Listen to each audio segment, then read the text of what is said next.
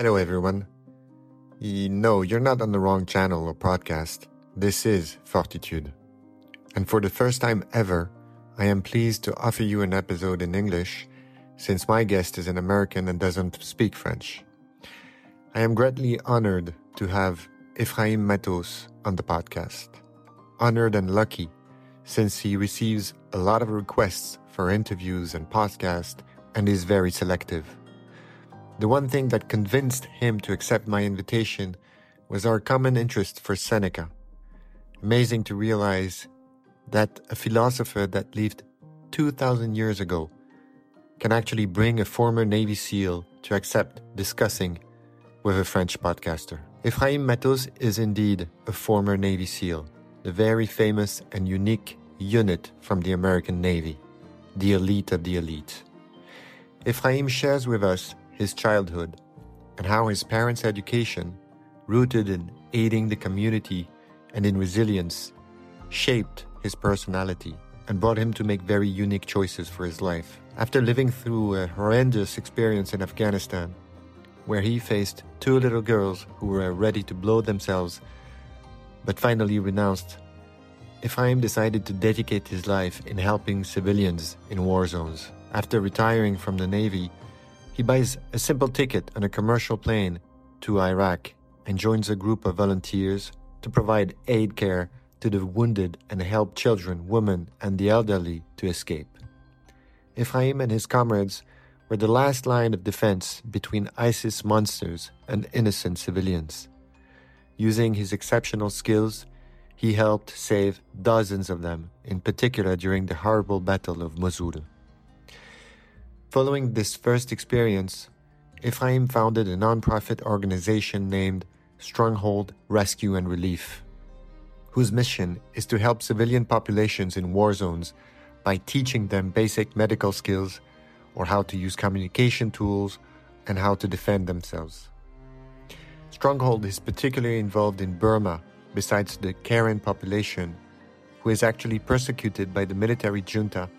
I have never met once in my life a person like Ephraim. Without any political agenda, with no motivation other than his deeply rooted humanity, Ephraim sacrifices his life with a lot of humility. He uses his unique skill set to helping the weak and oppressed. Some people talk about oppression.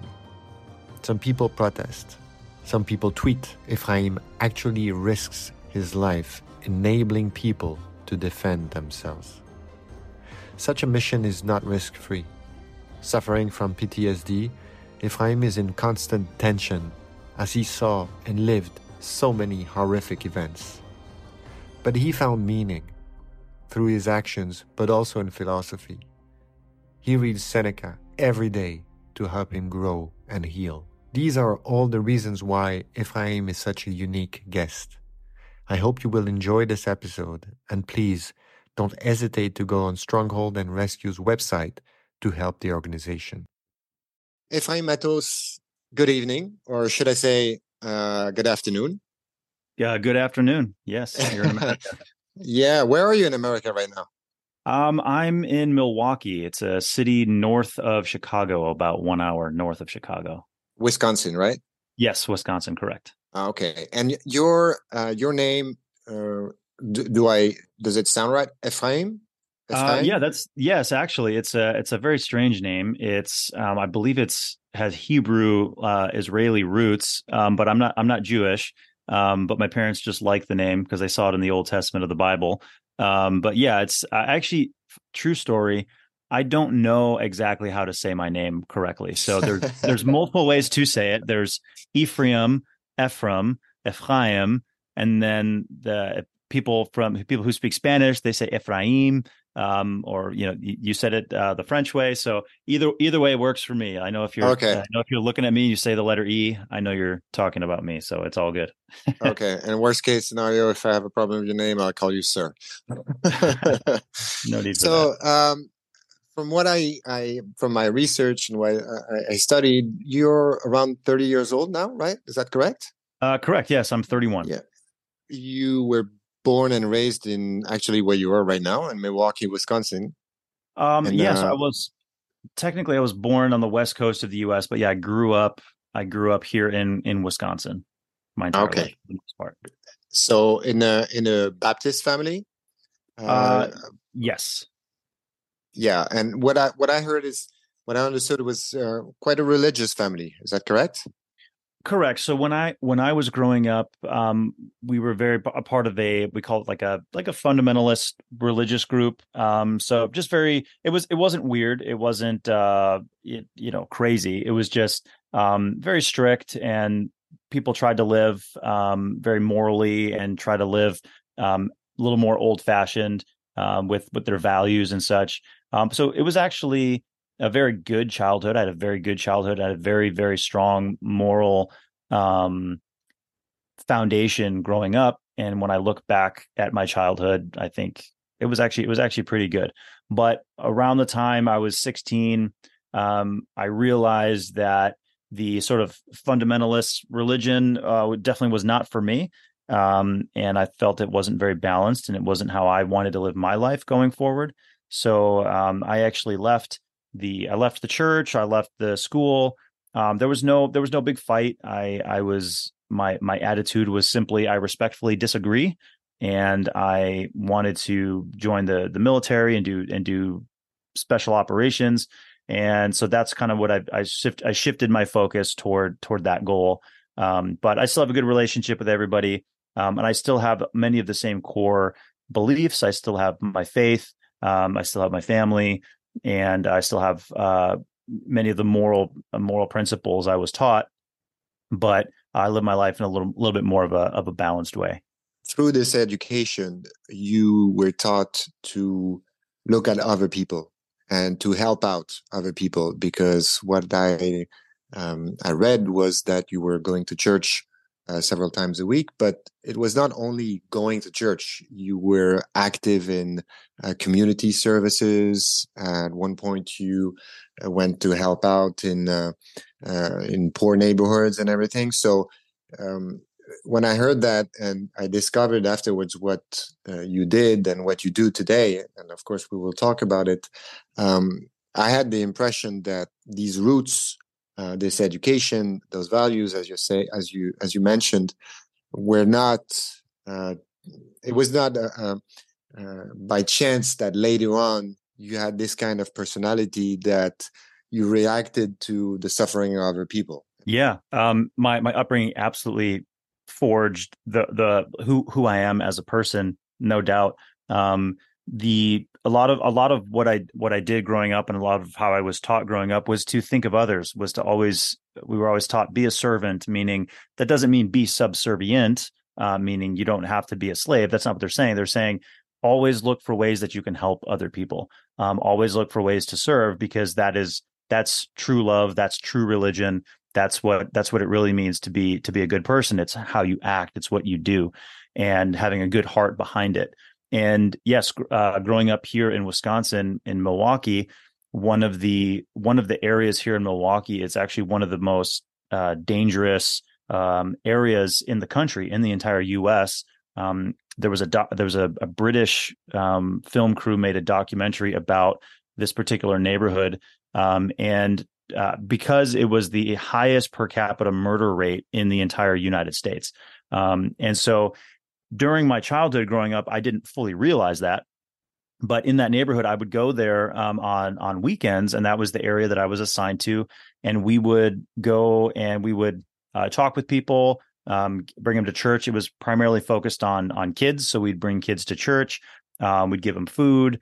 Um, we'd teach them, you know, just basic uh, biblical Christian values, and then you know they'd, they'd get away from home for uh, for a few hours, um, you know, on Saturday mornings and Sunday mornings and things like that, and it basically give them an opportunity to see something different and to be around people who uh, who love them and, and care for them and don't want anything from them, and yeah, that was that was how I spent my my childhood Saturdays. I didn't I, most most kids they'll they'll they'll wake up and they'll on Saturday and they'll ride their bike or they'll go play with their friends um, or nowadays, I guess kids probably play video games. Um, but growing up for me, it was I would get up and uh, I would go to the to the to the poor neighborhoods and and try to try to help people as best we could. so yeah, that was absolutely uh, a value that was um, forged in me from a from a very from a very young uh, from a very young age, and that definitely um, influenced who I am. And then also my my father, he served in the um, Air Force Reserves growing up. So he was uh, he was an air crew on C-130 cargo planes. So he wasn't a frontline fighter or anything close to that. But during the wars in Iraq and Afghanistan, he was deployed multiple times um, to to to go fly these aircraft and move troops around and and all that.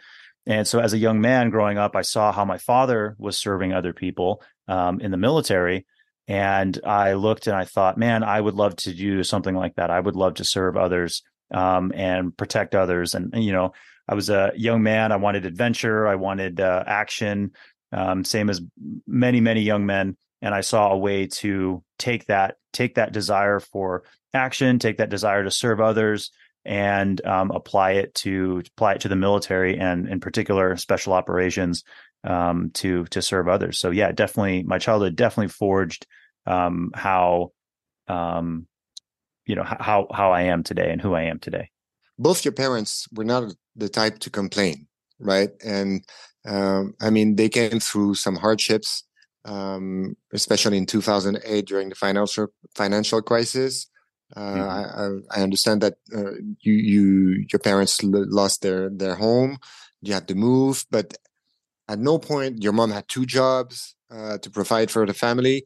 But at one, you never heard your parents complain, and I also believe that that's very important in how you, when you grow up, uh, to to be educated and. Uh, uh, and to see this example of, of parents that don't complain, do the work, and move on.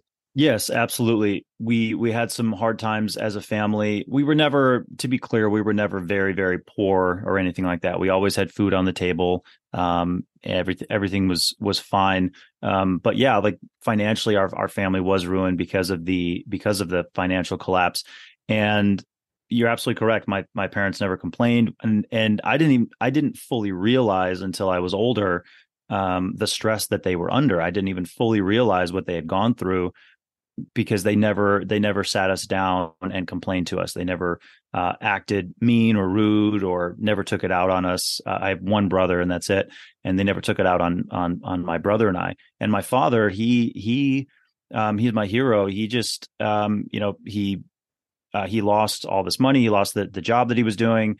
Um, and we had, were, were bankrupt and so not really, really not a good situation. And he never complained. He he went and got a job working third shift. So that's the nighttime shift from, so you're working all during the night, uh, working for Coca Cola. And so he took a, he took a rough job and, uh, cause it paid well. And he, and he worked that job for years. And now he's, you know, a much higher level in the, in the, in the organization within Coca Cola. But, um, that's what he did. He just put his head down, got to work, never complained, never took it out on his family. And, uh, he just, he just worked his way out of it, took responsibility and said, Hey, you know i'm i'm in this bad situation. It's not my fault completely but it is my responsibility to get out of it. And he did that. And so he's he's the example that i try to follow in my life when when i'm in a situation that's not fair it's not my fault.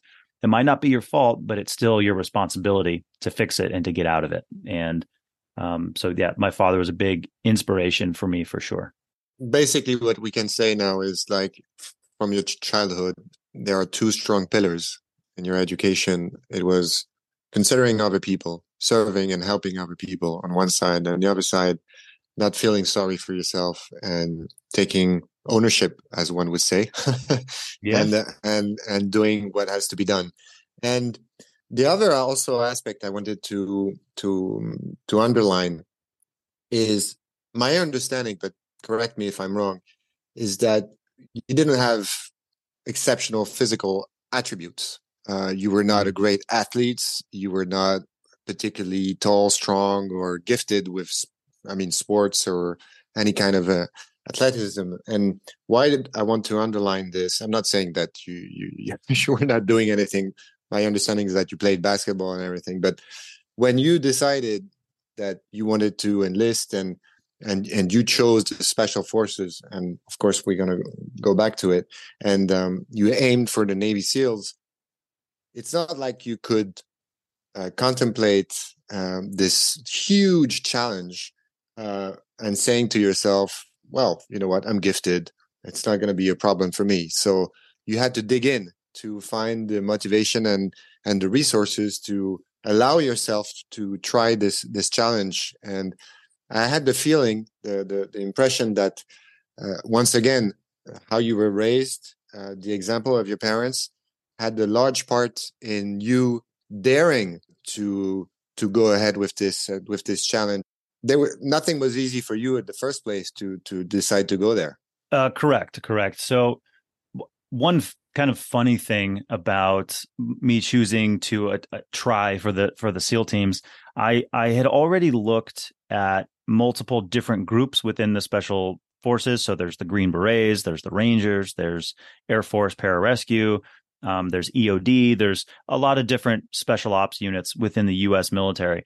Um, but every time I saw the SEALs, when I was reading through information about special forces and special operations, I would always tell myself in the back of my head, I would always say, "Oh, I can't do that. I can't be a SEAL. I'm not a good enough swimmer.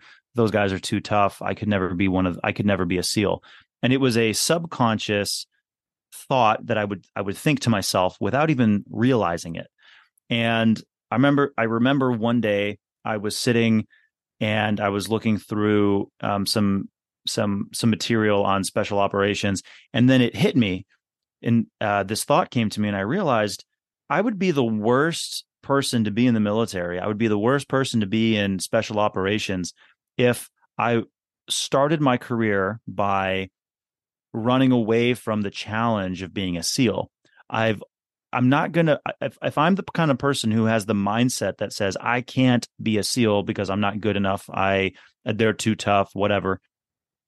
Um, if I start my life with that philosophy, I'm going to limit myself and I'm going to fail um, for the rest of my life.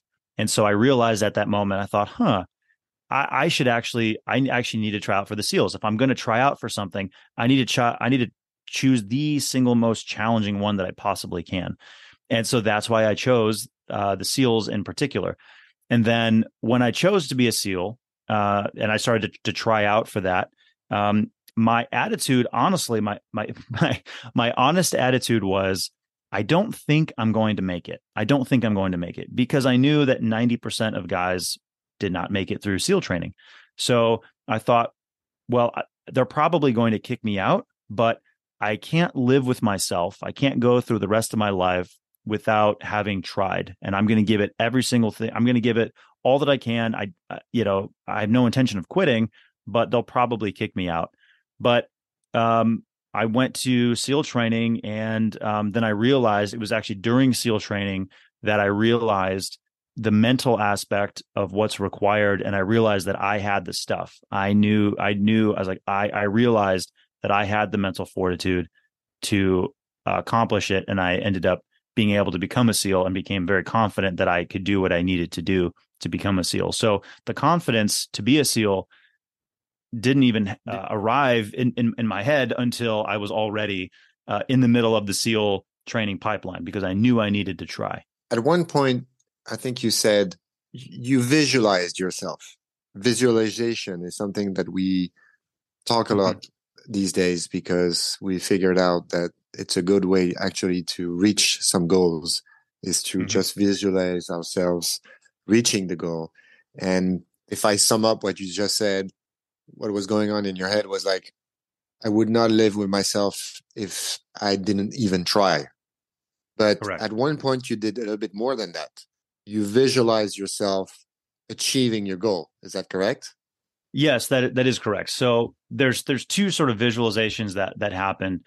one was I didn't even realize that I was doing visualization, but um, I would always picture myself when I went into training, when I showed up to SEAL training, my thought was, I'm going to act like I'm already a Navy SEAL.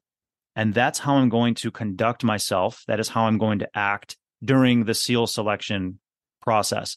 I'm not going to just be forged into a SEAL. I'm going to already pretend in my head that I am a SEAL and therefore the option of quitting isn't there. Uh, the option of being lazy isn't there. The option of not listening isn't there because in my head I'm already a SEAL. I just have to prove it. And that was one of the my sort of visualizations that I would do was I would just visualize that I was already a SEAL. And I didn't realize it was visualization at the time. Later, during during Hell Week, I was um, I was injured. I had a back injury, then a I'm hip sorry. injury. I, I interrupt you for a second, just No for problem. people that are listening to us. Um, most of them probably are not familiar with Hell Week, so I'm going to try to describe it in a few words, and you correct me if I'm wrong. But Hell Week is this very famous week uh, in the beginning of the selection process of the Navy SEALs, where you almost get no sleep and you're roughed up and you spend most of your time in the sand in the cold water um, of is San Diego, right? Yes, correct. Yeah, in San Diego Bay, and most people here would think that the water is warm, but it's not. And as this name can can figure out with the name, it's really Hell Week, and a lot of people got injured, and a lot of people actually drop off. So this famous Hell Week is just a little week in all the selection process, but it's the one we hear the the, the most about. No, I, I just wanted to to explain to the people that are listening what exactly was Hell Week. So sorry, I interrupted. No, no problem. Yeah, it's a good explanation. Um, yes, uh, Hell Week. So when you when you first show up to SEAL training, there's when you start the actual SEAL selection course, there's three weeks of of training where they're just weeding people out, uh, separating the wheat from the chaff, and usually during those first three weeks, half of everybody who's there, uh, half of your class goes away, but they quit or they get injured and they leave. And then the fourth week, that final week, is Hell Week. And during Hell Week, of all of the men who remain, at least half of them get cut during that final week. So the guys who even make it to Hell Week, they've already they're already in the top 50% of the class. And now of that 50%, half of them uh, go away as well because of injuries and and uh, most mostly quitting. 99% of the time it's quitting. Um, so it was during this particularly arduous uh, test that they put all all SEALs have to pass. Um, during this time, I was I was I was sick. Um, I was I had been vomiting constantly and throwing up constantly. Um, I just my lower back had just been injured, and I was cold and and miserable. And um, this was only night one. I was injured on night num- on night one of the week. Um, so I was not happy about that, and I started to feel sorry for myself. I started to um, think there's no way that I have the ability to go an entire week of doing this. I'm sick. I'm injured. And I'm only on day one. There's no way I can do this for the for the remaining week. And during that time, um, I I don't know if it was a vision or a hallucination. Um, I think I think it was probably just a hallucination in my um, in my uh, extreme pain that I was in at the time. But yeah, I just I I was laying there in the water and I was considering the idea of quitting. It was the only time in my life I just really sat there and thought about quitting. And in that moment, I had this this image, this just this image popped into my head of a of a helicopter flying into uh, into a jungle mountain, into some foreign jungle uh, mountains, and there was one man on the helicopter, and as the camera in my mind uh, moved and rotated around to see who the man was on the helicopter about to be dropped into some sort of war zone by himself um, I saw that the man was me. I saw the man on the helicopter was me. And I saw this in, in, my head, this image popped into my head for maybe five seconds and then it went away. And in that moment, I realized that that was who I'm supposed to be. The man in that image was who I'm supposed to be. I'm supposed to be the warrior who's uh, who goes in to to fight evil and to help people and that's that's who i need to be and i have to pass this test in order to make it and so after i saw that i something in my heart and in my mind completely changed and from that point forward the thought of quitting uh, absolutely never never entered my mind so would you say with your experience with the fact that we mentioned that you were not particularly gifted Mm-hmm. I insist on that because we often hear people giving up or not trying because they believe they don't have, they were not born with the, the required attributes to reach this or whatever goal. and it's important for you to share your experience because you are not particularly gifted. So, would mm-hmm. you can you confirm with your own experience that injuries set aside, of course, bad luck, um, the mind mostly can do anything. I mean, the body will follow the mind, and with the proper visualization, I don't like to talk about motivation as well. I'm like Jocko. I don't, I don't, I don't think it's really a real thing. But with de- determination, all that, you can make things happen that you would not believe could be possible. W- would you, would you agree with that? Yes, absolutely. And I, and I think one of the, I think one of the advantages actually of not being gifted, of not being talented, is that my my entire life when I played sports and whatnot, I, I was never the worst guy. Uh, never. I was I was was always, you know, average strength, average speed, you know, middle of the pack, just a normal, just a normal kid. Um, so I wasn't horrible at anything, but I was never the best at anything. So I always had to work. I always had to struggle. I always so, sometimes I won, sometimes I lost, sometimes I was succeeded, sometimes I failed. But um, I all growing up, I was I constantly dealt with failure. So failure was not a was not a foreign concept to me. And so my point with that is I was used to the idea of adversity. And so when I when I showed up to SEAL training and or and, and other things, I expected to fail from time to time. I expected to be under pressure and I knew I knew what that was like because I was not talented because nothing had ever been given to me. I had to fight for everything that I had. And so when it came time to fight for my opportunity to be a SEAL, um, that that character trait came out. One very interesting thing that I noticed about uh, about guys during SEAL training was that usually the most talented guys quit earliest on. And I know that seems strange, but it's true. Um, the guys who were we, we had guys uh in my, one of the guys in my class he was a he was an ironman uh triathlete and he had been to the iron he was like the youngest man ever to go to the ironman championships. So incredible athlete. We had another guy who was um uh sort of a uh, crossfit athlete. We had another guy who was like a who was a, a free diver. Um we had another guys who were um they were division one very very high level college college level athletes that could have gone pro. Um, so we had very very talented very capable men who showed up to our to our class and i bring up those guys in particular because they all quit. Every single one of them quit. And i remember watching them quit and for me just a normal middle of the pack kind of guy who was struggling to keep up um, i realized that was the moment when I realized, oh, this is this is the mental toughness thing that they're talking about. These guys, even though they run Ironmen and they run marathons and they're Division One athletes, and they they they can they're incredibly athletically gifted and they can do a lot of really great stuff. And they even these guys even have good attitudes. When it comes down to it, they've never failed before. They've never been just absolutely, you know, uh, just beaten down before. They've just never been there. And so they don't know how to rise above it.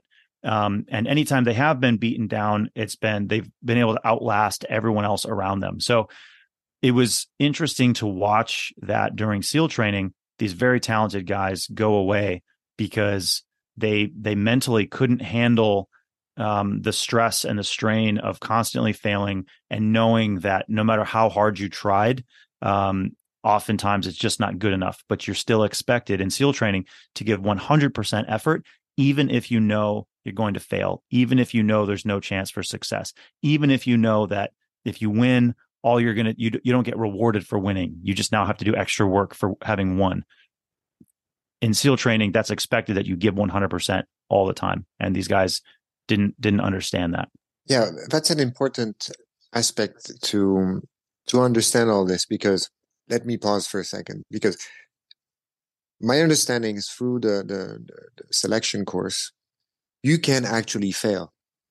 It means it just means that you're gonna get extra work. So, for example, if you don't make the you don't run the course in the required time, uh, it doesn't mean you're fired. It just means that you're going to spend some more time in the water, in the cold water, while the other are probably going to sleep or anything. That's correct. Um, it's it's not 100% correct, but on, on a day-to-day basis, that is correct. So uh. in SEAL training, there's a few there are a few things and a few standards that you do have to hit. You have to Yeah, I guess four, so. yeah, uh, yeah. Four mile timed runs, swims, and obstacle courses. Outside of that, there's nothing else that they'll kick you out for. It's oh, like you okay. said, it's guys who quit. So they you go for a long run, if you fall behind on the run, they're not going to kick you out. They're just going to make you do a bunch of uh, squats and and um, and burpees, you know, burpees and stuff like that. Exactly. And then they're going to tell you to catch up to the rest of the group, but you can't catch up to the rest of the group. But you're going to finish the run same as everyone else, but you're going to finish way behind them, and you're in a lot more pain. So there's they're not going to kick you out, but they, they want to see are you going to continue going? Are you going to continue trying? Are you going to give your best? And that's what they're looking for. And most guys don't. Ninety percent of guys don't. They end up quitting. So so that's that's the one thing I wanted to um, to insist on is to to understand human psychology and and will and um, and fortitude, of course, um, is that this selection course is is conceived to have you fail, but have you keep on going. And yes, because when we listen to you and we're not familiar with all this, and we listen that a guy who is an Ironman expert, he's used to pain, mm-hmm. he's used to effort, he's used to pushing his limits. It's impossible to believe that a guy that actually ends one Ironman is not familiar with those emotions and sensations and and and facing himself. But we're if we go in the bottom of this, it's it's not only the the fact of pushing yourself it is it's it's being able to face your own failure. And i would even go further is the importance of failure in building someone's strength and uh, inner strength. Uh, when i'm talking about strength i'm talking about inner strength not physical strength. That's that's the key you would say. You have to fail you have to fall mm-hmm. down uh, in order to first know how it feels and to figure out if you can move on. And uh, that's quite interesting because if we, we set aside the military world and we go back to educating children which is a, a, topic that is very important to me. I have three kids so of course i'm questioning myself every day on how to do that. And uh, it, it's quite funny because if I, I, I give a personal experience my my older daughter is really really comfortable with with with school okay? Studies were really easy for that for her. Uh, she has very good grades and she doesn't really have to study for them. And that's exactly what i told her. I told her be careful because your biggest problem i mean not problem but your biggest disadvantage is it's too easy for you. And that's a problem in life. Because regardless of how easy it is, you have not experienced failure. And you cannot go on with your life and have a good life if you don't know how it feels, and especially if you don't know how yourself react to failure. And um, so, you know, when we're saying your kid just fell on the floor, don't pick it up. in mm-hmm. a way, that's exactly. the idea, don't you think? Yes, absolutely. I think that the the adversity um, make, makes you stronger, but I'll, I'll say as well, there's it's it's not just about making somebody stronger. It's about um, finding people who have a good attitude when things go wrong. That's that's really what, and particularly in the SEALs, what you're looking for is you're finding people who, when things go wrong, because in combat in war things go wrong all the time. You watch your friend die, you you get shot, uh, or you get injured, or the helicopter crashes, or uh, there's a there are a million things that can go wrong in combat.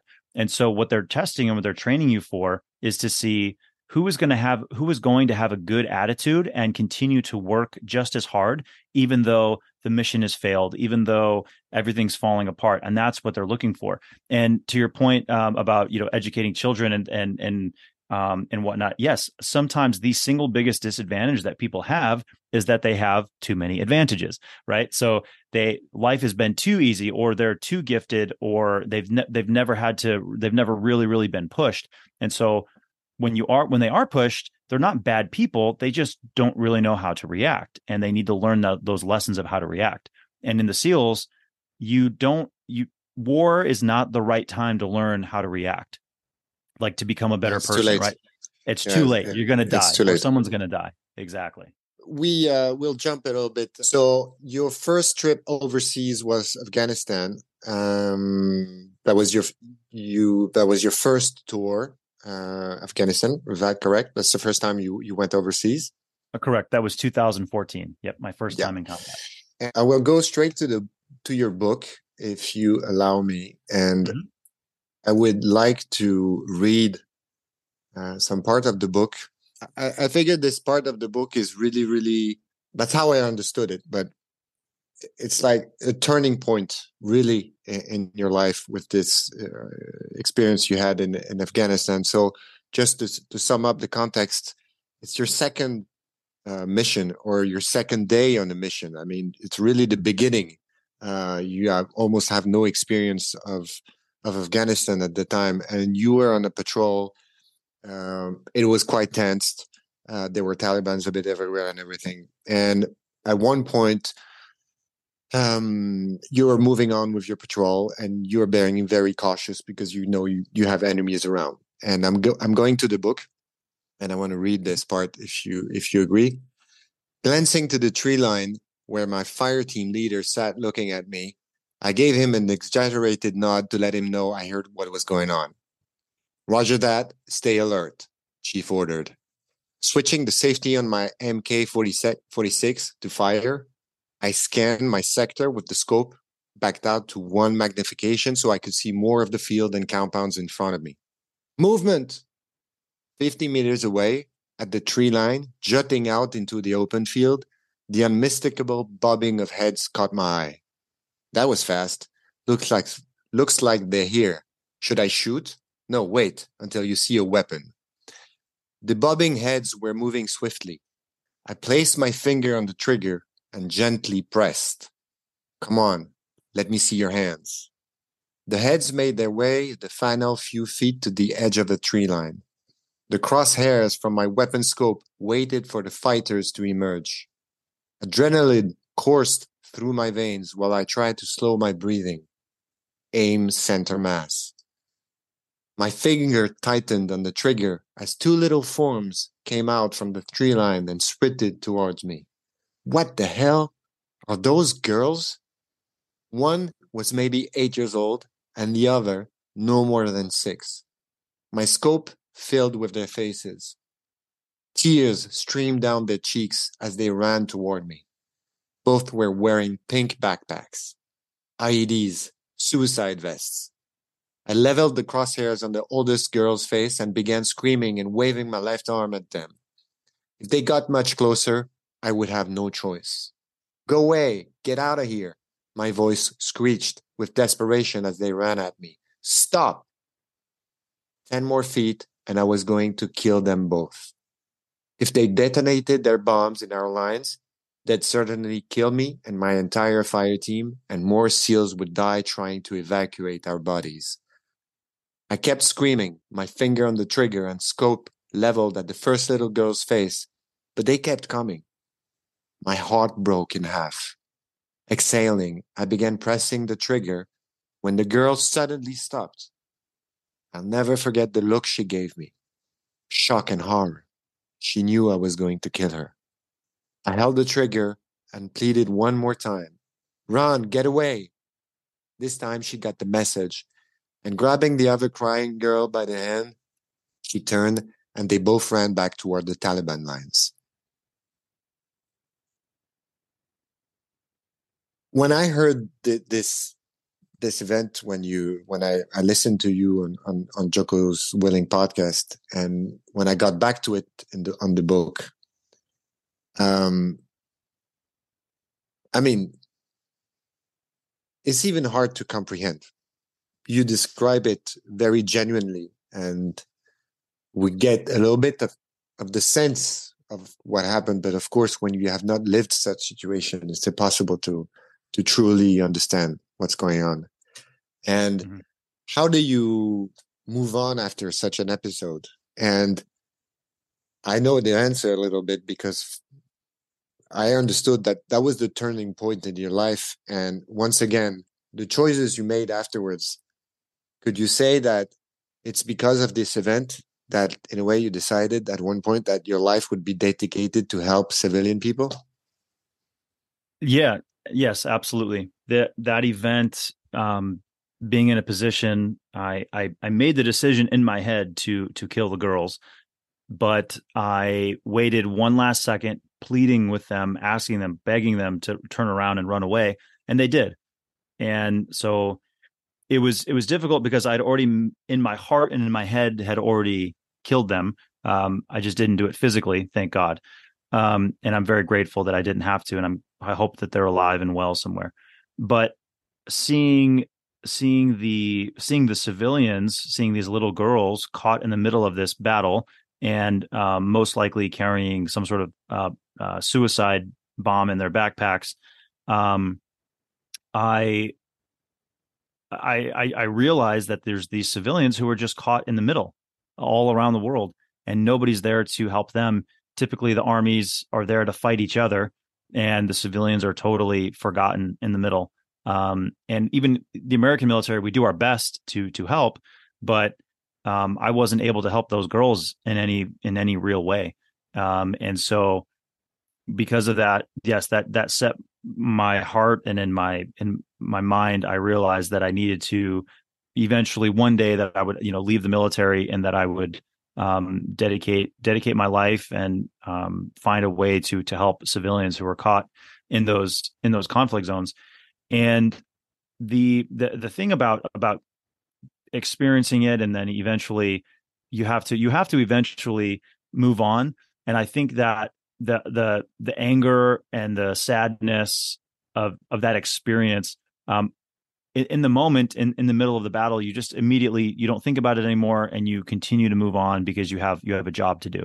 And i think that that mental flexibility um comes from the the training that we had as seals. So when when you're going through seal training and you're failing and you're failing and all these bad things are happening constantly but you pick yourself up and you keep going and you pick yourself up and you keep going um, this was an example of a situation where things went wrong. The there's little girls are being sent uh, straight at our unit for us to kill them. The taliban sent these girls right at us. And so that's wrong. Like eh, you know the situation's wrong and i made this you know I, I made the right call but i mean it's terrible situation. Well, just like in SEAL training, I'm just going to pick myself up and I'm going to move on. I'll deal with it later and I'll think about it later. And I did. But in the moment, you just you just move on and you move on to the next problem and you keep you keep going because your team's relying on you to to survive. If we move on a little bit, at one point you you were in Thailand, but you were you were still in the military, but you were in Thailand, right? And this um, is where you you got a first sense of what was going on in, in Burma and everything, but you were still in the Navy, right? Uh, yes, correct. My my first time in in Thailand, I was um I was with the military in Thailand, and I, I started to learn about the war happening in Burma. And when I was leaving the military, um, I went over to uh, to Southeast Asia and, and to Thailand to meet some guys who uh, were volunteering with the Iraqi military out in um, out in, in Iraq dealing with ISIS. And so I went out there to meet the guys in Thailand, and then I ended up going and meeting with them. Uh, I ended up meeting up with them in Iraq to to help um, as a civilian to help the the people um, who were being um, attacked by ISIS.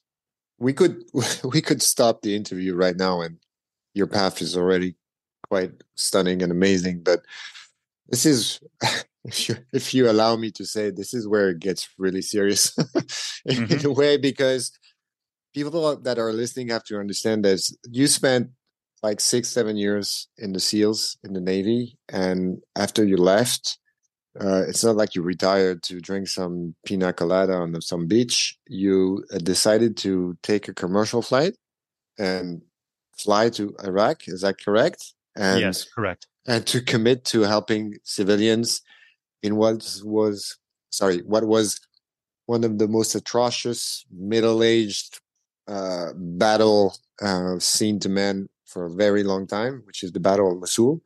Um, so people have to understand, and I really insist, you got out of the military, of the Navy, sorry. You got out of it and you decided on your own accord to fly to Iraq in the middle of the worst conflict zone possible to help civilian people, uh, population. Yes. And that yes, was in 2017. Correct. So tell us about what, what happened in your mind and mm-hmm. so when I after the experience of almost killing those little girls in Afghanistan, it got my mind thinking about ways that I could do more to help the world. And when I was in the military, when I was in the SEALs, you know, we were we were sent on important missions and we did we did important work. Um, but I I knew that there were places where there were no SEALs helping, and I I kept on thinking about well, you know there's places in you know burma for example where entire villages are being you know people are being raped and murdered and villages are being exterminated. And there's all these terrible you know battles and, and wars happening and people are being attacked. And at the time isis was of course terrorizing iraq and syria and the entire middle east there. And there's all these civilians who are being attacked and there's these armies who are fighting each other.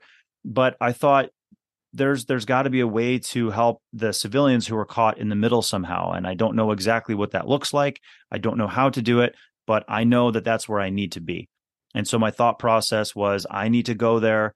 And my my intention i thought i would probably just be handing out humanitarian aid i thought maybe i would be doing very very basic medical work um, you know if someone comes to me shot and i can you know help them a little bit um, I thought maybe I would drive an ambulance. I, I didn't know what what my job was going to be. I didn't know what I was going to do, but I knew, just like when I was going into the SEALs, like I knew that I needed to try. And with the war on ISIS, I knew I needed to go and help because at the time, when when you look at when you look at ISIS, they were so evil. They were they were our generation's Nazis. So imagine if it was World War II and you didn't volunteer to go fight the Nazis um, and you just sat by and watched the Nazis do the evil things that they did. Well, I felt the same way about ISIS. I felt, um, what, what, how can I sit here and not go help? As I'm a warrior, I'm a SEAL, I have all these skills. I know how to survive in these environments, and I can go. I can go help. And so I flew there, uh, like you said, commercial air. I flew to northern Iraq, uh, where it was relatively safe and secure at the time and then I linked up with um, some American volunteers, and we we went into um, southern Iraq, uh, or I guess it was still technically northern Iraq, but we went farther south into Iraq around the Battle of Mosul, and we started working with an Iraqi army unit um, who was who was charged with clearing uh, areas around Mosul, and then eventually they were charged with clearing a certain uh, section of Mosul itself as well. And at the time, as you alluded to, the Battle of Mosul was the deadliest urban battle that the world had seen since World War II. Now, there's more uh, the the the, the battles happening in Ukraine now are now worse than what happened in Mosul, no doubt. But at the time, Mosul was the worst uh, that had happened since World War II. So, um, I went there to do humanitarian work, and and we were given we were given weapons because we were basically acting as frontline combat medics for the Iraqi army because the Iraqi army soldiers they're responsible for liberating villages, they're responsible for liberating neighborhoods and fighting ISIS, but the Iraqi army soldiers had no medics, and so I was not a medic during my time in the SEALs, but I was highly trained in medicine for the average person um, particularly battlefield medicine. And so, uh, because of that, I was uh, made a medic on the front lines with the Iraqi army. So i I'm with a I'm I'm I paid my own way to be there. I'm a volunteer, not getting paid. Um, nobody I can leave any time that I want, and I'm working alongside the Iraqi army. So I'm working for a, basically a foreign, you know, foreign foreign military. And the as the Iraqi soldiers cleared through ISIS, we would treat the wounded soldiers and we would treat the civilians. And there were multiple times we launched uh, rescue missions to help civilians who were caught in no man's land, uh, who were caught in the middle. And this was exactly um, this was exactly the place that I needed to be because we were able to save lives. We were able to um, get into gunfights with ISIS uh, to direct their fire toward us so that so that ISIS would stop shooting at civilians and stop shooting at women and kids who were trying to get to safety. Um, and in the battle, we couldn't save everyone, of course. And ISIS, we saw them just gunning down and shooting down um, women, kids, pregnant women, old people. We saw them killing people all the time, intentionally, snipers taking intentional shots. Um, it wasn't an accident. They were intentionally shooting multiple people and choosing their targets. And so it was usually civilians who would run away from ISIS territory as the Iraqi army came closer and closer. And they would make a the civilians would run, try to get and try to get to the Iraqi army as quick as they could, and then ISIS would shoot them in the back. And we saw this many, many times. And so for um, I was in Iraq for about uh, three months, and then um, on the at the end of that time, uh, so one month of those three months was in Mosul itself until um, we launched a rescue mission to get a little girl um, who was alive in a pile of bodies. Um, they uh, she was a survivor of a, a, massacre where ISIS had killed many people, and um, so we launched a mission to go get her because the Iraqi army still did not control that area. So we went into ISIS controlled territory, um, about 100 meters away from ISIS headquarters, and uh, had to rescue the little girl. And during that time, um, I was I was shot during that mission uh, in the calf, and um, you know I was fine. I didn't lose my leg or anything. Everything was fine. Um, but that was that was my end. That was the end of my time there in in Mosul. And there's actually, which is quite stunning. There's actually footage of this particular event you're talking about uh, on YouTube, and I will. Uh, mm-hmm I will add to the information on the episode the link towards this video because it, and actually there are, I noticed that there are several videos because there's uh, I guess there are a few journalists on scene and there are actually videos from uh, Iraqi soldiers also from a building. Uh, mm-hmm. so you you get to see the scene from different uh, views. So I, I, strongly invite people that are listening to to go watch this video. There's nothing uh, it is horrible scene, but there's there's nothing gruesome. Uh, I mean, people can watch it, and and and but the whole aspect of of you picking up the girl and everything, and afterwards when you get shot, there's also this thing about fog of war is you are behind a tank that provides you cover while you're you're organizing all this and you're you're shooting and once you get shot and you have the little girl and there's also an old guy i remember the tank is actually uh, rolling back and almost runs you over. So you just got shot. the normal reaction would be to to scream and ask for help, but actually the tank is is rolling back. So you just once again you can't feel sorry for yourself, and you have mm. to stand up and run. That's that's crazy. That's crazy. Very the whole the whole thing was very surreal. Um, and I you know give give any of the credit to like my, my parents and and then also the my time in the SEALs. Um, yeah, when you when you get shot, you're knocked down in in a in a very literal way, and there's no choice. If you stay down, you die because in that case, if I'd stay down, I would die because this tank is going to run me over in about three or four seconds. Um, and so I'm going to be dead. And so I have no choice but to get up and keep moving. And uh, there, there, it's either it's either lay down and die or just push through the pain and and keep moving. You just you have to do what you have to do. At one point i heard um, you had this uh, crazy encounter with a french journalist that actually yes. uh, evacuated you from from from all this. Is, that, that's true right? Uh, so he didn't evacuate me. Um, so after i'd been shot i we to, to make a long story short, this all this stuff is on video, but I had to um, I had to run across this highway to get uh, the Iraqi army to send a Humvee out to the team who was still sort of in ISIS uh, in a threatened ISIS area, so that way they could load their patients onto this Humvee. Uh, if they tried to move them across the street, the everyone would get shot. So they needed an armored Humvee to go. So when I got to the Iraqi army, I, so I ran across this highway, a four lane highway, and ISIS was shooting at me the whole time. Uh, luckily, I made it across, and then the um, I saw that a, I saw somebody jump into a Humvee and drive out toward the um, and drive out toward uh, the guys who needed picked up. Um, and keep in mind, there's machine gun fire and mortars and explosions going off during this whole this whole um, thing.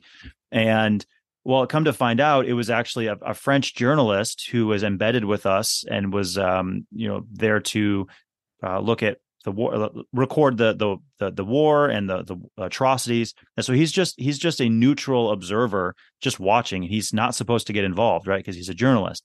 Well, he was the man who jumped into the Humvee, drove out under fire. ISIS is shooting at him to pick up the rest of the team. They uh, because they were exhausted and they um, they put the they put the patients and uh, everybody piles into the Humvee, and then the journalist, uh, the French journalist, drives them drives them out to safety.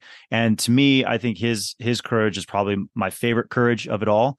Uh, because he wasn't a soldier, he wasn't trained for any of that, and he had every excuse, every excuse to not get involved. Um, his name was uh, Bernard Bernard Genier, or I don't know how exactly to say it. Uh, G E N I E R. Yeah, uh, Bernard Genier. Yeah, Bernard Genier. Genier. Mm. Yeah. So I was that's one of my that's one of my favorite stories um, because again he doesn't have to get involved. And then also a funny funny story about that was I think two days earlier, one or two days earlier, uh, Bernard when he joined us when he joined our group, he he asked if someone could teach him how to drive a Humvee because it it doesn't exactly work like a normal car does. Um, it's not very complicated, but it doesn't work the same. And so I I remember I I made the joke to him. I said, "Hey, if you have to drive the Humvee, then things have gone very very bad." And it was a joke that I had said to him, and we laughed. Um, and less than 48 hours later, he was driving that Humvee, and I was laying on the ground bleeding. Um, and he was he was out there rescuing people. So uh, kind of a funny uh, funny thing about uh, being prepared. Be definitely be prepared once you you you finish your tour in uh, in, in, Iraq, um, you you move on with a, larger project of yours, which was to to actually have your own organization to to do what you want to do, meaning helping civilian population in in uh, conflict zones. So, mm-hmm. um, tell us a bit about it and what's your work today, and um, mm. how is it different from any other non-profit organization that we can uh, know or see on on war zones and what it, does it make it so so special? Yeah so when i when i left um, when i left iraq i started an organization called stronghold rescue and relief and our mission basically we send uh, former uh, we, we send veterans usually guys from the special operations background and we hire them and uh, we go into conflict zones to protect and care for families. Uh, so we do it on, on, on a larger scale. And are they only sorry are they only americans? Um no i actually have one guy from uh, denmark who who works with us as well. Um, but mostly mostly okay. americans. Yeah but because that's just who we know. We're we'll we'll hire anybody who if we have a job for you, like we're we're open to anybody. Um, but we're not we're not a volunteer organization, so we don't. There's no opportunities to volunteer. Uh, even though we are nonprofit, I run it like a professional organization. Um, so everyone is this is their profession, meaning this is what they do for for for a living now. Um, and it's all guys who have volunteered in conflict zones around the world. Um, they have to have volunteered um, in conflict zones around the world before we even consider hiring them. Um, so it's that we're looking for the right kind of guys to do this kind of work who have the right heart for it. But um, so I started Stronghold Rescue and Relief, and we have three primary missions. We do emergency medicine, uh, humanitarian relief, and then what we call uh, refugee protection. And refugee protection is um, basically more of the the security aspect in the conflict zones. We'll do rescue missions. We'll do stuff to um, to help people who are under direct fire um, and things like that. So, um, our biggest permanent operation that we have right now is in Burma. On, on the emergency medicine side, we have four full time ambulances that are run by people from those countries. So, one of the things that's unique about our organization is we send in very small teams of outsiders, and our entire job is to enable the locals to do the work on their own. We train them, we provide them the supplies that they need, we mentor them, we we stick with them. Um, whereas most most organizations they'll go in and they'll they'll help in a situation, but then they'll leave, or they don't they don't put a permanent um, skill set with the locals. They'll kind of go in and you know maybe do some medical care and then they'll leave. We do the opposite. We stay. We'll we'll stay. We don't just go for a couple of weeks. We go for months. And um, I just spent um, about like th- this year. I spent about six months living in the jungle in Burma um, because that's what that's how we operate. We send in, we go in for a long time and make sure that we really have the time to train the locals, and so they can take care of themselves when we leave. So we have ambulances that are run by the locals. Um, three of them are truck ambulances, and one is a boat ambulance. Um, where they operate is um, a place that's under constant air attack. Um, there's constantly uh, guys getting shot defending their villages from the Burma army who are trying to exterminate their uh, trying to exterminate the ethnic minority tribes. And so um, there's this constant there's this constant war. And then um, on the relief side we of course provide food and blankets and and whatnot for for uh, for people who need them and then on the the the the refugee protection side we send guys to the front line and I will live on the front line of these of of, of the war there and um, we'll embed with with the guys there. We'll provide medical training, frontline medical care. Um, if villages or people are attacked, we'll fight, we'll defend them, and um, only if the locals allow us to be there, of course. So we never show up and demand that we be allowed there. Uh, we always work directly with the locals with their permission. Um, and so one of the things that is unique about us is like we will carry weapons and we have no problem carrying weapons and we will use weapons and we make no apology for that. Um, but only if the locals give us the weapons and only if they allow us to um, uh, carry them and, and, whatnot. So we always we're working for the locals and teaching them um, how they can better protect themselves, and we stand with them in in the worst times when their villages are being attacked. Um, again, when I was there in Burma just in in May, um, a couple of miles away from the village that I was working in, uh, the Burma army went into this village and many of the people ran away, but 17 people didn't make it out of the village. And most it was mostly women and kids.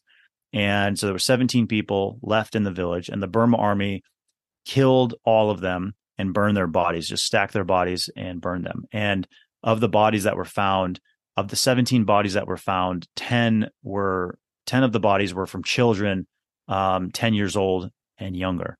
And so that was just like a, a, couple of miles away from where I was where I was when I was there. And so we see this all the time. We see these attacks happening all the time. And so we stand we stand with people in these conflict zones and provide them again medical care, uh, frontline frontline assistance uh, when appropriate and where appropriate, and help them uh, provide the safety that they need to get people out, and then also provide them the humanitarian resources for those days when um, when people are, are hungry and, and they've lost their homes and, and whatnot. So definitely a very unique organization um, in, in how we do what we do. And yes, it's important to explain as well because I looked at, into it uh, on the website um, of Stronghold. Uh, you have a very unique um, manner to raise funds. So, so to to comment on that really quick, we're so we're a nonprofit organization and we rely completely on donations from people who want to help um, who just want to give to charity so we're a nonprofit charity registered in the us and um, so it's instead of going for large grants or instead of trying to constantly you know uh, go to rich people and say hey give us money right? Uh, we we don't do that and instead we say hey why don't we have we have we have thousands of people instead who each give us on average it's about 20 us dollars a month. Um, and we just say like hey if you want to if you want to help us uh, if you want to help support what we do um, you just sign up it's sort of like a netflix subscription um, you just sign up and you give uh, 50 cents a day so $15 a month. And we even max uh, we have a maximum amount that people can sign up for on a monthly basis when they first sign up and that's for one dollar a day. Um, and so we don't want people to feel like they need to give all of their money. We don't we don't want to provide that we don't want to put that pressure on anybody. Um, so we uh, you know that's another unique thing about our organization. Um, you know uh, show me any other organization that says no no no don't don't give us more money um, on a month to month basis. You're not going to find that. Um, but that's because we truly want uh, people who want to be involved to just you know give every if everybody gives a little bit um, you can have a major impact. And so we've been able to raise millions of dollars and save hundreds of lives um, and we do on an almost daily basis uh, nowadays with our ambulances in particular. Um, and it's because of people who just give 50 cents a day or a dollar a day and um, that's yeah that's what we do we, we could talk for hours i'm sorry but now uh, just to to wrap this up I'm gonna end maybe not with the easiest part, but when I discovered your story and I listened to you a few times, I read your book. It and to to tell the people that are listening what helped us get in touch. And you very nicely told me before we we started to record that you actually agreed uh, to talk with me on fortitude, and you have a lot of solicitations. Of course, it's because I wrote you an email. This email um, uh, I mentioned that we could talk about Seneca because I I, I heard that you were quite fond of uh, antique philosophy and Roman philosophers, and this is one thing we have in common, and that's what mm-hmm. got you to accept my invitation. So. Mm-hmm. As you know, I'm I'm really fond of of antiquity and mythology, and when I I look at your life, there's this one concept that comes to mind, which is uh, in English is catabasis, uh, I don't know if you're familiar with it. No, the catabasis. So. so. the catabasis, it's catabase in French. It's the word we use uh, to, dis- to designate the journey of one who goes to hell and comes back. Oh, I see. And um, and uh, so the famous uh, mythological heroes who went through catabasis were Hercules, of course. Uh, I'm not very good with uh, Greek names in English. oh, don't don't even worry uh, about it. I know what you mean. But Orphea and and all of them, and uh, Ine also. And um, so to get back to you, you know where I'm going here is mm-hmm. obviously you went to hell several times. You came back, and you go back to hell.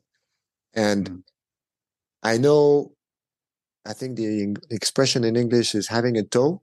It has a toe on you, and and I mean, hmm. yes, you were shot. You got shot one, but it was not the only one you got, and you suffered from the PTSD. And can you just tell us a little bit about this because it's a subject that is very important to to this podcast uh, mm-hmm. for various reasons. We talked about it, and it, we're we're quite late in France with uh, with uh, dealing with PTSD, and. Mm-hmm. Uh, so it's that would be nice if you could share your experience uh, with us with, with this respect and tell us what helped you get out of it and how come you're so close Seneca.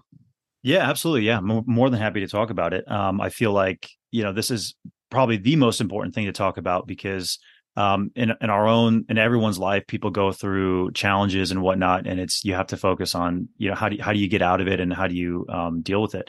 Um, so yeah, for for me, I've definitely um, had uh, had and probably even now still uh, def- definitely deal with some some PTSD. Um, you know, you when you go to war, you are doing a very unnatural thing. So it, it's very natural for for young men, for example, to want to go hunting. It's you know, it's natural for men to uh, want to go and even you know fight and do combat sports, and men are drawn to those things.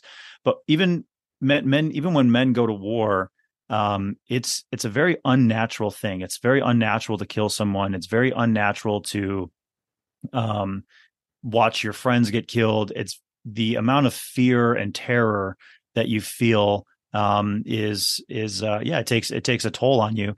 And for me, you know, none of my none of my particular uh, like PTSD or anything like that was due to my personal fear. It a lot of it had to do with just anger and hatred, and I was so mad for example, coming out of Afghanistan, I was so angry at these Taliban guys. I couldn't believe like what they had done with the with the little girls and and sent them at us to so we would kill them.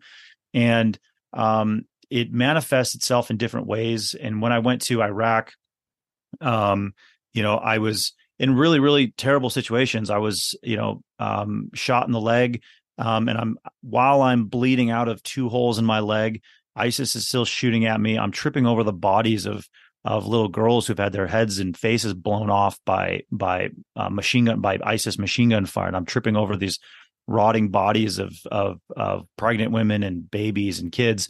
And i'm and i'm you know literally physically tripping over these bodies as i'm trying to stop the bleeding from my leg as people are still trying to kill me right? So you have these you have these kinds of uh experiences. And even even just um, um, about uh, nine months ago, at beginning of the, the beginning of this year, um, one of my one of my best friends in this world, uh, we were in a, a, combat situation together, protecting people in Burma, um, and he was uh, he was a local guy from Burma, um, but he was hit in the head by shrapnel, and he slowly died, and we had to carry him out. It took us hours uh, to try to get him out, and he still died, and he was covered in you know covered in blood and vomit and his brain was hanging out and you know it's horrible horrible horrible situations. And so yeah it's my, my point with all of that is it's going to affect you. So my my first i say all that because my first point is this when bad things happen to you it's going to affect you so whether you're a soldier or a police officer or I, I don't think we talk about it enough. I, you know, um, people who are victims of of sexual assault, or people who are victims of uh, abusive relationships, or uh, abusive parents or abusive spouses, um, you know that can give you PTSD as well. Um, it's it's the same it's the same mechanism in your brain, and so the first thing like for me i always felt guilty about the fact that i had nightmares. I felt guilty about the fact that i was tense. I felt guilty about the fact that this evil horrible these evil horrible experiences i felt guilty that hell affected me. And that is no way to live your life because I would I, I, was then overcome by guilt because I like I should be stronger than this. I should be tougher than this. And so for me like my PTSD uh, manifests itself in the form of depression and a lot of anger um, not toward other people and I never never like physically violent but I was just depressed and uh, not interested in the regular world and very numb. And so it's one of those things where I had to realize um, se- several several things were going on and it was um, i was i felt guilt and ashamed. I felt guilty and ashamed for for being affected. Um, but also too i was grieving and i was angry for my my friends who lost and for the for for the friend my friends who died. I'm grieving for the for these kids who i saw die. I'm grieving for the bodies that i of these innocent children who i was tripping over. Um, so you're still grieving for them as you as you move on through life. And i see their faces every day. I see their bodies every day a hundred times every day as i walk around. And that's not normal. And um, that's going to affect you and so it's going to affect your sleep. You're going to have nightmares. And so for me i've learned one one thing is i've learned to accept that war is going to leave a scar on me. I'm never going to be normal air quotes again. I'm never going to be normal again. I've i've lost i've lost that part of me. Like the the that innocent part of me is gone. Um and it's and the the like the the reality of what i've been through is will always be with me. And um so i one is i've learned to accept it and then the other is i've learned to uh you need to talk about it you need to talk about it with people you can't boil it up you can't just let it boil up inside of you um so that's one of the reasons why i'm more than happy to talk about it here on on on your podcast on fortitude is because um it's it's good for me. It helps me. It helps me share it with other people. I'm now I'm speaking to people in France and telling them my my story, and um, that's that helps me. It helps me heal. Um, and uh, the the other thing too is, uh, you know, for me, like I have a I have a wonderful wife, and um, she's she's she's helped me a lot and helped me deal with uh, deal with things and to uh, to relax and decompress. Um, and uh, so it's it's I, what I'll say is it's it's an, it's an ongoing battle. I still have trouble sleeping um, here in you know, and I also know that here in about three weeks I'm going back into Burma. I'm going back into the jungle for um, you know for uh, you know five to seven months. Um, I'm going to go back over there, and we're people are going to get shot. There's going to be uh, horrible things are going to happen, and we're going to have to save a lot of people's lives. I could be injured again. Um, I, I know this, and so there's that constant stress there but it's the it's it's the warrior's life it's what's it's what you have to do if you want to actually help people if you actually want to uh, make a difference um and you know one of the things like when i when i when i try to find courage so kind of you know switching over to to seneca um you know a lot of times people say well why why do you go help? Why would you go do that? Don't you know it's dangerous? Don't you know that you could get hurt? And one of the one of my favorite quotes from Seneca is uh, the wise man regards the reason for all his actions, but not the results. Um, and what that means is the wise man is going to do the right thing because it's the right thing to do and he's not so concerned about how is this going to turn out for me? What is the what is the result of of this action? Am, am i going to save the world? Am i going to end all the wars? No of course not. Um, and what well what if you get blinded? What if you lose a leg? What if you become paralyzed? What if you're burned? What if you die? Well i know the reason why i'm going and it's to save people who are being raped and murdered and the villages are being slaughtered. That's why I'm going. And so um, I'm going to do that because it's the right thing. And of course, I'll be as wise as I can and try to not get myself injured and and whatnot. Of course, but I'm going to do it because it's the right thing to do, and I don't really care too much about the result. Um, to what could happen to me, I don't take that in consideration so much. I focus on what the right thing to do is. So, like that's one one way. Uh, when I think of in the terms of courage, um, a good a good quote uh, a good quote from Seneca um, in that particular way. And yeah, and I, like I said uh, before we started recording, I, I read Seneca.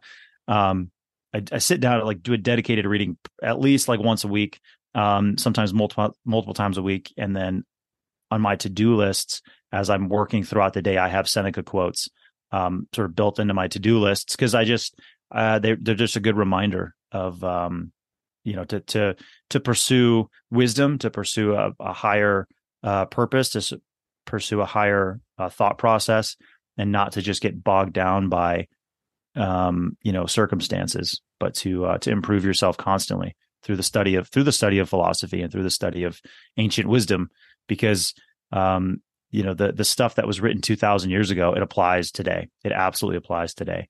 And there's a reason why the writings have survived for thousands of years um, and it's because they they hold true for you know thousands of years of, of people.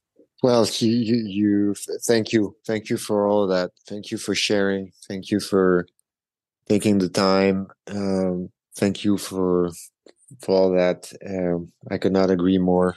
Of course, people that are listening know that I'm not being very objective when you talk about Seneca. Uh, it's probably the philosopher I, I, quote the most in my book. And um, and I and I should say what you just mentioned is very important because people sometimes don't um, don't get it. Is that you indeed need to read uh, those principles, those ideas, those those essays. should it be from Seneca or anybody or Marcus Aurelius? or not only Stoics, of course, but any people that actually you know touch you in your heart and your mind and help you grow. But you have to reread all the time because you're not the same man as you were yesterday and you're not the same man as going to be tomorrow. So when you read this this quote when you read seneca when you read any book um, you're a different person reading it. So you're gonna you're gonna grasp on something different. It's gonna affect you in a different way. So it's a never ending uh, work on yourself and uh, and it it's it's very important. And unfortunately, it's true that the way we're living today brings us far and far away from that kind of practice, and uh, that's why I'm I'm trying to to and try to share with people that there are things more efficient and, and, more interesting than scrolling on Instagram, and that can actually really, really, really um, help you out, especially when you're down. Maybe to to wrap this up, throughout my journey with with Fortitude, uh, I was blessed with hearing uh, great uh, testimonies from my guests uh, who faced very very different uh, adversities and hardships and everything. But the common trait was always that there's always a way to find happiness and uh, to get a way through. And and hearing you with your wife and going back and building a life around it is is a true message of hope as well. And and thank you for that really sincerely. Absolutely. Yeah thank you so much. It's been uh, it's been really great uh, being on the podcast. Thank you so much for having me. Thank you Ephraim and uh, um, all the luck and all the blessings for your for your for your next adventure. Excellent. Thank you so much